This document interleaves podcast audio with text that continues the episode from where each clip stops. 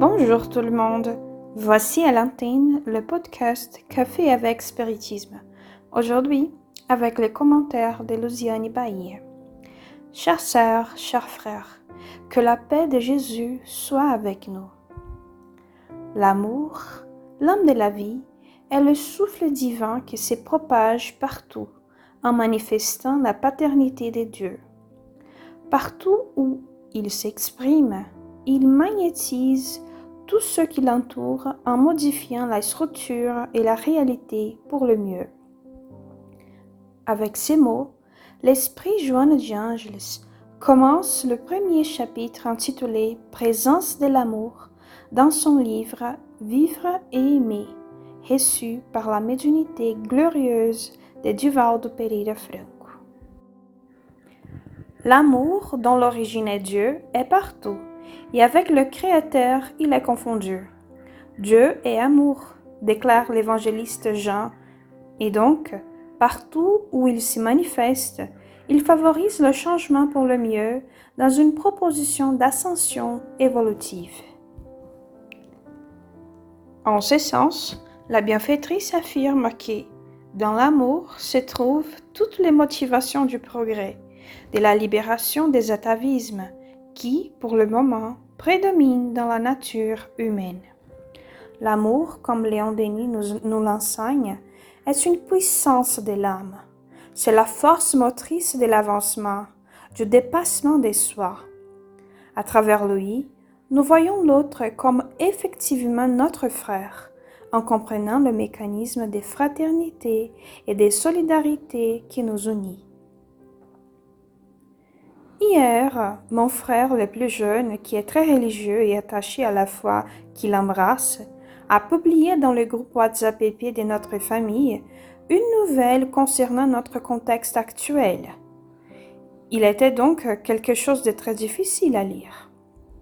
Juste après la nouvelle, il a ajouté une demande. Prions pour plus d'amour. Sans amour, déclare la bienfaitrice Joanna Angelis, les sentiments deviennent engourdis et la marche de la sensation vers l'émotion devient lente et difficile. En toutes circonstances, l'amour est toujours le grand déclencheur des transformations. S'il y a quelque chose dont nous avons le plus besoin aujourd'hui, c'est sans aucun doute de l'amour de son évidence, de sa présence et de son expérience dans tous les contextes relationnels.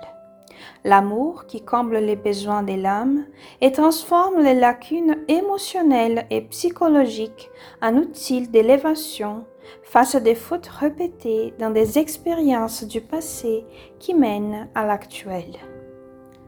Mon frère, avec sa demande, nous a convoqués à aimer plus en nous montrant la nécessité d'action dans les jours où nous sommes insérés et en nous rappelant de l'essence de l'enseignement de Jésus. Aimer les uns et les autres et faire aux autres ce que nous voudrions qu'ils nous fient. Seul l'amour est capable de modifier les conseils de cette époque, car il nous donne de l'énergie au cœur, du courage, de l'espoir, parce qu'il est le Père lui-même qui est justice et bonté, qui répond à ses enfants, qui sont nous, la douceur de sa plénitude, pour que nous ne nous sentons jamais seuls ou séparés de lui. Ainsi, Joanna Angelis nous propose, en tant que mécanisme conscient, libérateur et expérientiel, si vous vous retrouvez sous les coups d'injonctions douloureuses, en souffrant d'incompréhension et de difficultés dans vos plus nobles idéaux, ne vous découragez pas, aimez. Si le jugement téméraire perturbe vos projets de service en essayant de vous décourager par le ridicule qu'il vous impose, aimez quand même. Si vous faites face à la maladie surnoise qui tente de dominer vos forces, en vous isolant dans le lit de l'immobilité et en réduisant vos énergies, renouvelez-vous dans la prière et aimez. Et, en terminant son message, Joanne apporte ses réflexions qui seront les dernières.